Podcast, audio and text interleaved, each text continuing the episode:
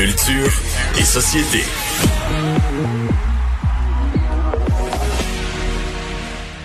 Bonjour Anaïs. Bonjour messieurs. On a une nouvelle chanson au sommet des palmarès.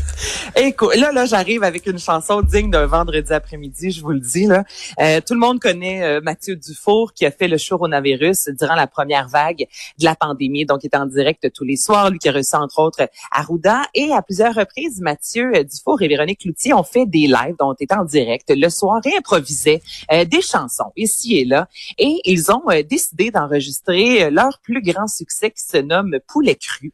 Le nom de leur duo, c'est Matronique. Et tout ça, ça a l'air d'une grosse blague. Sauf qu'au moment où on se parle, dites-vous que c'est numéro un sur iTunes Canada. Donc, il y avait euh, The Weeknd qui était dans cette liste-là, Ed Sheeran et euh, ce duo-là avec Poulet Cru. Ils ont, ils ont réussi à les tasser. Donc, partout ou presque dans le monde, si tu vas sur iTunes, tu Ed Sheeran, mais tu viens au Canada, puis ça se nomme Poulet Cru. Donc, je vous fais entendre ce gros hit. Il fait noir comme dans scène de Minou. Il fait noir dans mon cul.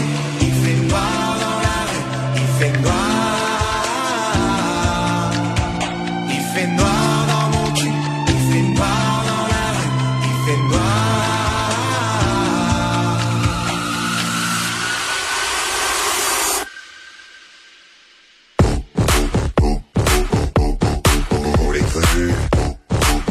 J'ai l'impression, Anaïs, qu'il y a quelques Canadiens anglais qui doivent se demander euh, qu'est-ce qu'on a- se dire qu'on en fume du bon au Québec? Ouais. C'est quoi ce succès euh, Écoute, tout est stupide là-dedans. Puis j'en ai parlé avec Mathieu. Puis justement, ça en est tellement stupide que c'est ça. Juste dire le titre poulet cru, tu sais, c'est n'importe quoi. Donc, euh, il m'a expliqué un peu comment. Surtout pas bon pour la santé, là. De ce hit-là, on l'écoute. Ce qui s'est passé, en fait, c'est que euh, Véronique et moi, on était en live sur Instagram le soir de l'Halloween. Puis je sais pas pourquoi, moi puis Véro, comme on en, en live ensemble, on part sur des délires un peu. Puis là, on s'est dit comme à inventer une tune à capella, puis on chantait. Puis là, finalement, mais les paroles faisaient aucun sens. C'était un peu n'importe quoi. Puis là, finalement, mais c'est comme devenu un verre d'oreille. Tout le monde s'en rappelait, le monde nous en parlait. Que j'ai dit à Véro, pas bien qu'on passe, une- qu'on l'enregistre en studio. Finalement, on le fait. Fait qu'on s'est dit, tant qu'à le faire, on va aller voir un studio professionnel. Ils ont fait un gros, euh, un gros beat par-dessus tout ça. Puis après ça, ben, on l'a comme, on s'est dit, OK, on lance ça sur les plateformes d'écoute. Finalement, ben, c'est rendu comme numéro un au Canada. On s'attendait pas pantoute à ça.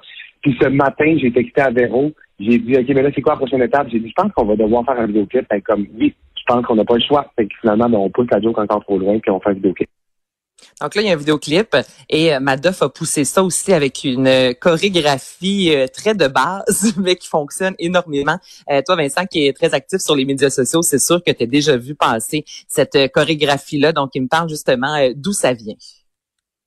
Moi, j'aime beaucoup les réseaux sociaux, puis euh, TikTok est tellement un gros phénomène en ce moment sur les réseaux sociaux, puis il y a des chorégraphies qui sont bien dans la mode sur TikTok, sur des chansons connues. Que je me suis juste prêté au jeu, j'ai dit, hey, faut bien que, faut bien que Poulet Cru ait sa chorégraphie TikTok officielle. Puis euh, ben, c'est moi qui l'ai sorti de mon euh, de mon imagination. Fait que c'est très de base, là, si, euh, si on peut se dire. Puis euh, c'est ça, fait que j'ai fait une petite chorégraphie, là, les gens embarquent sur la plateforme, puis ils, ils refont la danse. Ça me fait bien rire. Ben alors voilà, gros succès canadien, mondial, qui pourrait devenir même plus gros encore, poulet cru. Ouais. C'est Ouais. des affaires. C'est c'est c'est un super beau phénomène. Est-ce que ça va durer 10 ans? Je si- Je penserais pas. Là, Il y a des affaires comme ça qui sont plus ça- euh, ouais, C'est c'est plus ça. 10 jours. Un hit du moment là. Oui, oui, mais déjà de se rendre numéro un sur iTunes au C'est Canada. un phénomène. fort. Donc, d- exactement. C'est un gros phénomène qui se nomme matronique. Ça restera peut-être pas aussi longtemps que The Weeknd, là. Non. Là, je C'est pense sûr. depuis À- à long 56 terme, je semaines. miserais si Matt Duff est invité au Super Bowl, je vais être vraiment impressionné. un petit dans la surprise, là. Euh, parlons des Foo Fighters qui ont repris un hit disco. Hey, ils ont repris un hit des années 70 des Bee Gees, You Should Be Dancing. On écoute ça.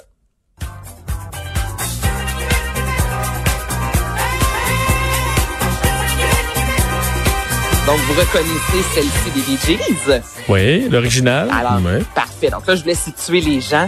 Voici maintenant euh, ce que la formation euh, a offert sur la chaîne britannique BBC Radio à Sofa Session. Ils se sont dit, ça faisait quelques temps qu'on le faisait, puis on s'est dit, go, allons-y, on présente ça à la télé, la version des Foo Fighters.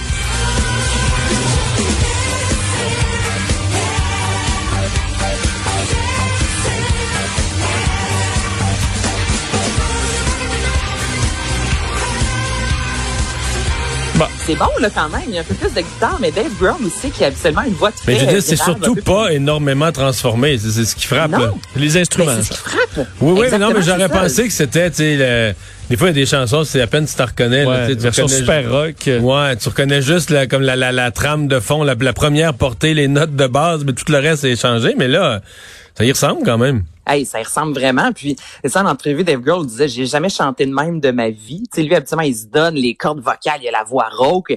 Puis là, il a chanté On vraiment. sait-tu dans pourquoi un- il a fait ça? Euh, c'était vraiment un beau trip de gang, je te dirais, tout simplement. Les gars qui l'aiment, euh, qui aiment beaucoup les Bee Gees, qui ont jamais ensemble, puis à Mané se sont dit, hey, c'est bon ce qu'on fait, go, on présente ça aux gens. Puis là, ben, ça a fait le tour du web euh, aujourd'hui. Donc, les Bee Gees et Foo Fighters dans la même phrase.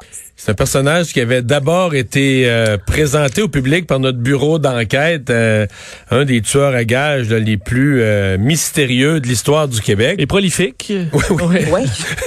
oui. Faut, faut appeler les choses par leur nom. Et donc, on avait dit qu'on allait faire un euh, film à partir de ça. Et euh, là, on commence à avoir une idée de ce que ça va donner. J'ai, j'avoue, j'ai vu la photo de Luc Picard. Là. Sincèrement, je capotais. J'ai juste vu une photo puis je capotais.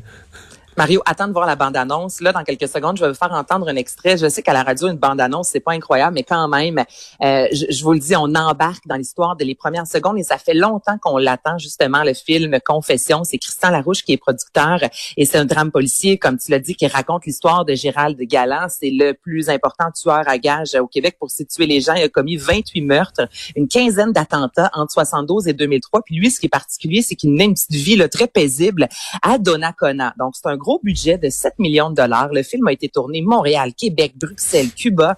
Euh, on a demandé à Luc Picard d'interpréter le personnage principal, mais c'est lui aussi qui réalise.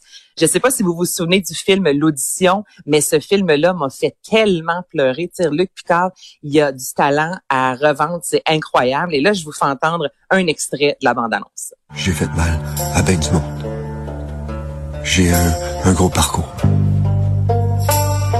T'es un drôle de gars, toi. Pauline, je l'aimais. Puis euh, c'était un bon front aussi. Une petite madame puis un petit monsieur dans leur petite maison. Il a l'air de rien de même, mais c'est le pire crosseur. Il joue tout le temps une game. On est en guerre, Gérald. Reg m'a dit que t'es son meilleur. Le monde, là, avec qui je travaillais, euh, c'est du monde bien dangereux.